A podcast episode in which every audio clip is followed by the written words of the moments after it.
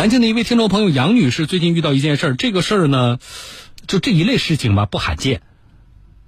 我也经常会收到一些听众朋友啊给我发的信息，打网约车，打网约车的过程当中呢，把手机呢就丢在了车上。那么几经周折呢，手机是找回来了，但问题是，他说这个手机呢不能正常开机，被人用水就是泡过了。啊，到底是怎么回事？她本人对这件事情也表示非常的气愤。来，我们请杨女士本人和大家说一说。杨女士，你好。哎，主持人你好。啊，您就是南京的对吧？嗯，现在在南京这边工作。啊，好。那这事儿是发生在什么时候？您跟我说一下。呃，发生在上周一晚上，就是那个呃晚上十点多钟打车，然后呃下车的时候发现那个手机遗失，然后就联系了，就打电话到我自己的手机上面。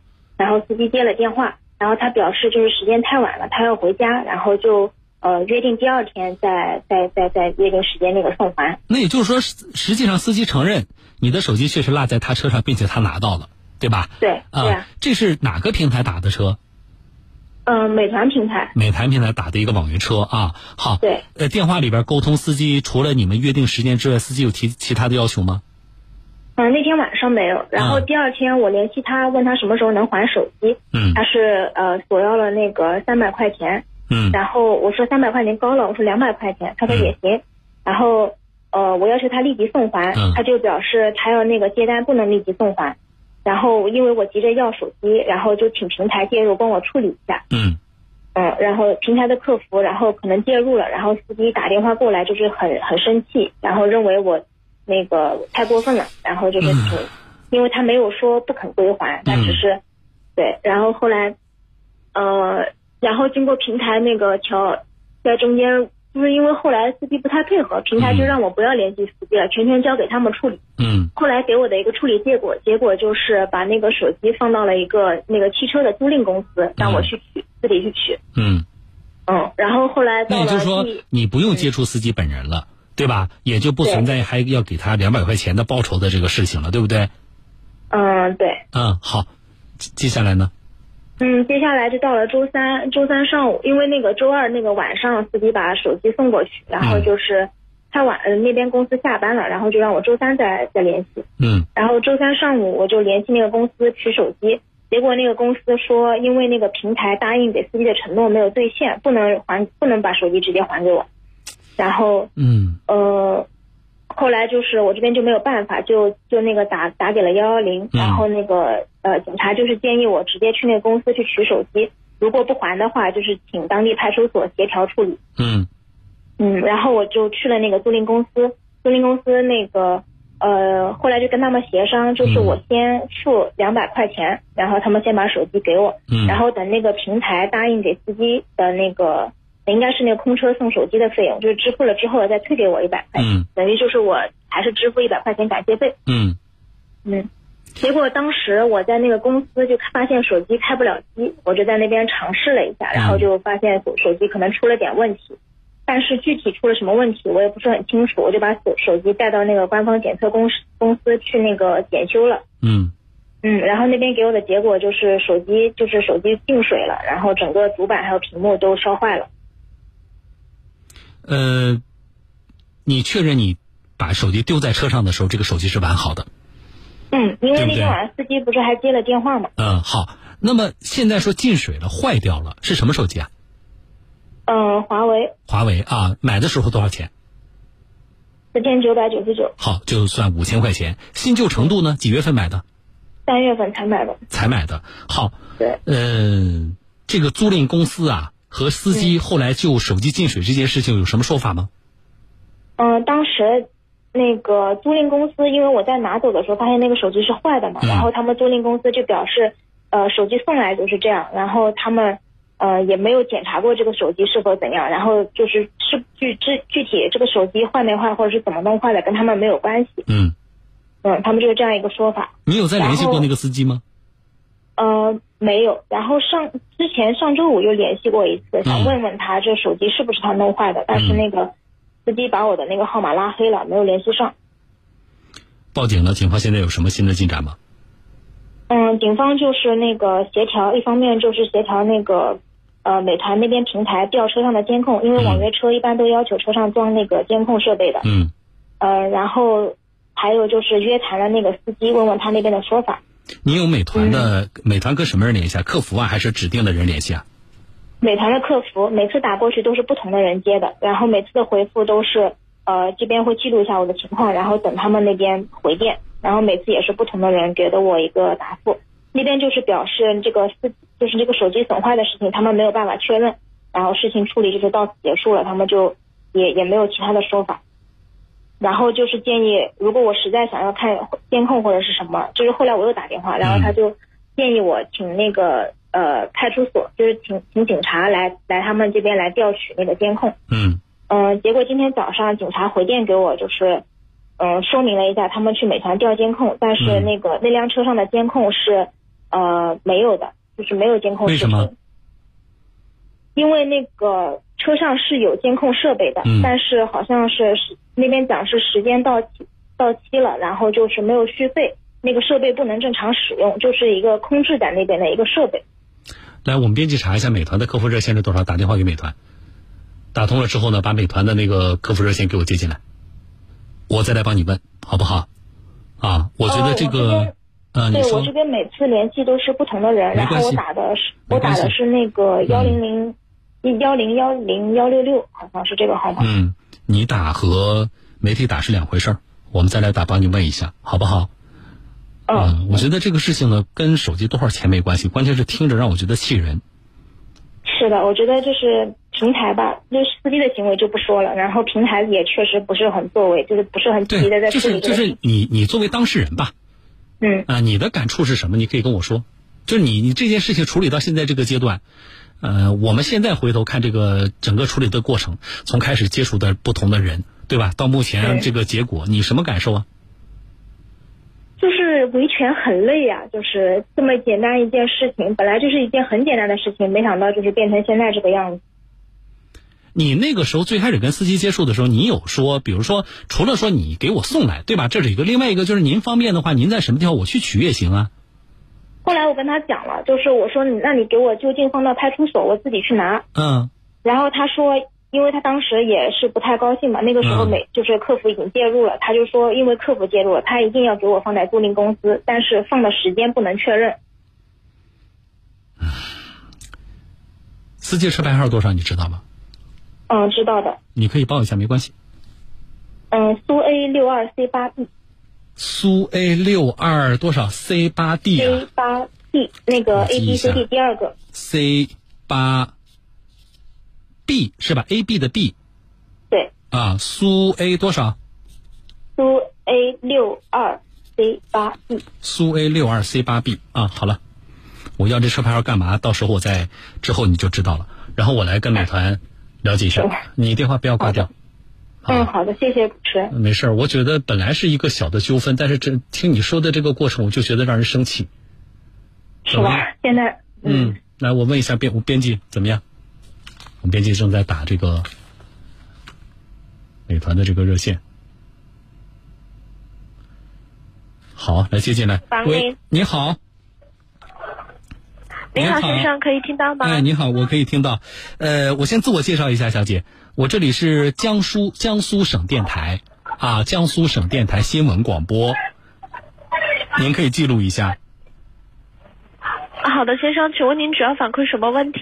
啊，你先知道我是谁，你先把我是谁记清楚了，否则一会儿你还得问我，好不好？你先记清楚我是谁啊？江苏省电台新闻广播，我是主持人，叫小东。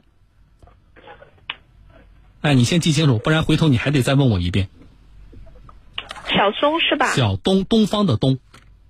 好的，小东。啊。好，我接下来说事情，麻烦，因为您是客服人员，麻烦您帮我转给，你觉得这是你们美团哪个部门要处理的，好不好？啊，是这样的，我们南京的一位消费者是你们美团的客户，那么呢，通过美团呢，前段时间呢就打了一辆网约车。那么他打了这个网约车之后呢，他就把手机啊丢在美团的这个网约车上边了。后来呢，你们的这个美团的网约车的司机呢也确认确实拿到了他的手机，但是这里存在什么问题呢？第一，在这个交流的过程里边，归还手机的时候，向客户索要报酬。这是第一点。第二点，几经周折，我们的这个南京的消费者呢，把这个手机拿到了，但是手机坏了，经检测说手机泡过水，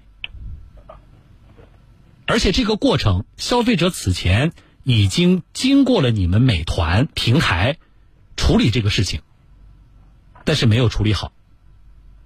这是第二点，第三点是什么呢？就是本来这个车上应该有监控的嘛，但是我们南京警方介入发现，这位消费者遇到的这辆车车牌号我一会儿报给你啊，这个车上的监控是坏的，以造成我们没有办法更好的还原事实。以上三点您记下来了吗？记下来了。好。接下来我说重点，请把以上的三点转达给美团的。你觉得给哪个部门啊？你要有录音的话，把录音整个的转给他也可以。我们认为，就消费者、就乘客以上单方面给我们讲述的内容，我觉得这里面有很多疑问。那么对于美团来说，啊，如果乘客以上所说属实，我认为美团在网约车的管理上是存在着比较大的漏洞的。车上应该好的监控为什么是坏掉的？今天丢的是一个手机，如果丢的是一条人命呢？在这个问题上，我觉得美团到目前为止的处理，不仅没有让这个乘客满意，让我们也觉得，让媒体也觉得，啊，还是有很多疑问的。所以我再次致电，是希望美团，你们能够去好好的搞清楚这件事情的前因后果，还有。为什么本应该完好的这个车上的监控设备是坏的？因为你们的过错，造成我们没有办法更好的去还原这个手机到底是因为什么，在哪一个环节坏掉了？那我觉得，美团在一定程度上要承担责任。好，接下来请你记车牌号。好的。苏 A 六二。C 八 B A B 的 B，我再重复一遍，苏 A 六二 A 六二六二 C 八 B C 八 B 对，这是当天晚上的网约车的车牌号。然后呢，您转达，你告诉我，按照你的工作流程，什么时候我会收到你给我的回复？好的，先生，那这边的话，我马上帮您升级处理。专业的话，会在半个小时内给您致电的。半个小时内，对吧？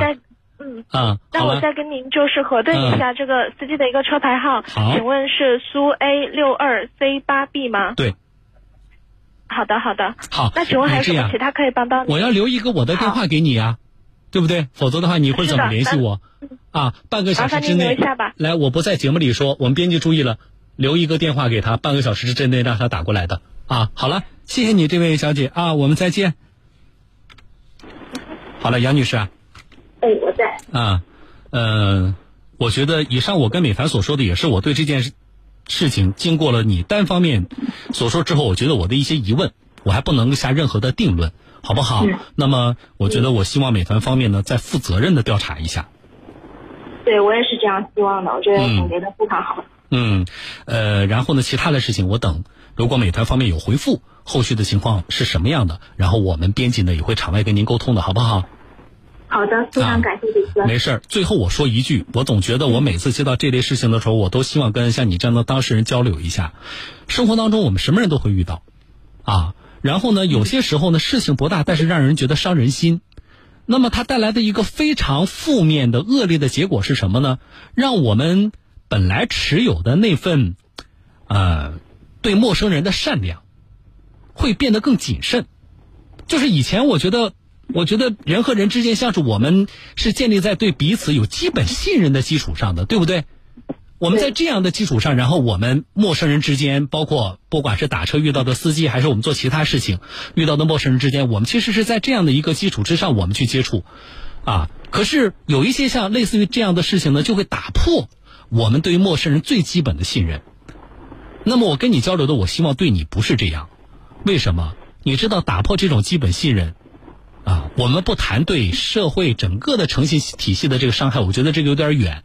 我们就谈对我们自己，当我们谁都不信任的时候，其实我们自己也挺累的。我们自己本身也受了伤害，所以这个事情呢，我最大尽最大努力的去帮你协调，看能了解到什么程度。但是我觉得我们还是要持有啊，对陌生人的基本的这种信任啊，在这个基础之上，我们才谈得上更好的沟通，好不好？是的，是的，没有。好的，好的，我就跟你说到这啊，有什么进展，编辑跟你联系，好不好？好的，谢谢主持人。不谢啊，好，我们再见。好了啊，这个事儿大家大概听明白了。嗯，这一类事情吧，我其实接的不少听众朋友，我是觉得，我我刚才跟大家说，我说这事听着让人特别生气，在哪里？我们怎么就变得唯利是图了呢？我们怎么就变得，呃，不讲这么不讲诚信呢？为什么？关于这个你捡到了别人的东西能不能要钱这事儿，我专门在节目当中拿出过一期时间跟大家说，我说法律是怎么规定的？你可以索要保管费吗？当然可以，你有权利索要保管费。然后呢，你说呃，我是出租车司机，我是网约车司机，甚至我就是个私家车，我捡到你的东西，那么我开着车给你送来，我跟你要个油费，啊，这个权利有没有呢？小东有的，啊，你有的。所以你说，小东，我适当的，呃，要要点这个这个，嗯，什么保管费？而且这保管费是什么呢？是在你保管期间产生的真实的费用。法律是给了你这个权利的，你可以要。啊，这是我们先明确。但是回来，回到这个案例里边，如果真的像这个失主杨女士所说，啊，我们这位这个呃六二 C 八 B 的这位司机师傅啊。开始的时候，张嘴就跟人家要三百块钱。第一，我认为这三百块钱远远超出了一个手机在你那放一天晚上你保管的成本。你这晚上干嘛了呀？你替人家拿了一晚上的手机，你就要三百块钱？第二，啊，你完全可以要求你的手机，你如果要，你来拿，我在什么地方？我觉得这个问题。不复杂，解决的方法有很多，但是前提是，大家确实本着，啊，就是我捡到了人家手机，失主很着急，啊，我也没有想这个借的这个事儿赚上一笔，对不对？但是呢，我是网约车，啊，也挺不容易的，你也不能耽误我接单，所以呢，大家商量一个方便的时间地点，然后就把这个手机交还给他，啊，如果我还觉得小东这里边确实也耽误我接单了。啊，我能不能张嘴要包烟，对吧？啊，小姑娘，你你买买包烟给我，买包中华行不行？我觉得可以。这个事情不至于闹到今天这个地步啊。啊，讨价还价不行，向平台投诉你不满意，我都不说这个手机到底坏在哪个环节，啊，这个我们不能在节目里随意的啊说去这个猜测。啊，伤害谁？但是从一开始这个事情的解决，至少从失主杨女士方面跟我说的，我就没有感觉到在这个事情的解决上，不管是美团平台涉及到的司机，还是那个租赁公司，哪一方有愿意帮助别人的这个意思在里边啊？哎，我们拾金不昧的精神都跑到哪里去了？听众朋友们，不是在马路边捡到一分钱交到警察叔叔手里吗？是什么让我们变得这么唯利是图？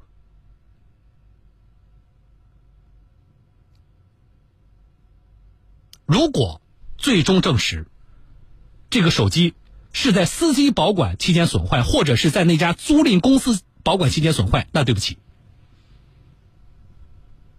你要照价赔偿。啊，你可能说，你看我多倒霉啊，对不对？他把手机落在我车上了，结果坏了还是我赔。那我今天说这个案例，大家就知道了。碰到这种事情，我们从帮助别人的这个角度，助人为乐的这个心态，啊，与人方便吗？对不对？我们。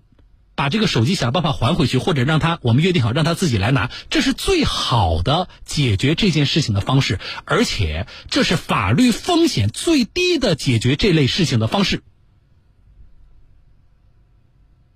其他，你别有目的的在这件事情的解决上附加上了其他的东西，就是增加你自己的法律风险。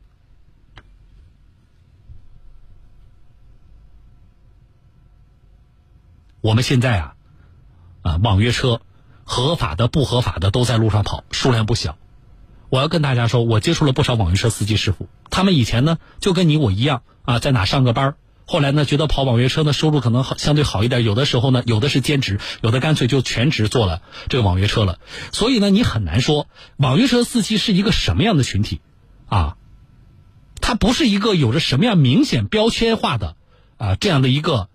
群体，他其实就是跟你我一样的生活在我们这座城市当中的普通的市民、普通人。所以一个案例呢，代表不了说这个群体如何。但是我是希望我的听众里有很多是网约车司机，我是希望大家碰到这种事情的时候，我们真的是本着真诚的助人为乐的这个心态去解决这个问题。而且这是对你最好的风险最小的解决问题的方式。孰轻孰重，我觉得你应该考虑一下。这个事情啊，真正气人的不是说这手机值多少钱，而是在这个里边，我真的是一点真诚都没有看到啊，听众朋友，啊，我们是怎么了？好了，啊，我等美团平台给我回电，不回电我再找他，好不好？各位，我是小东，来进广告。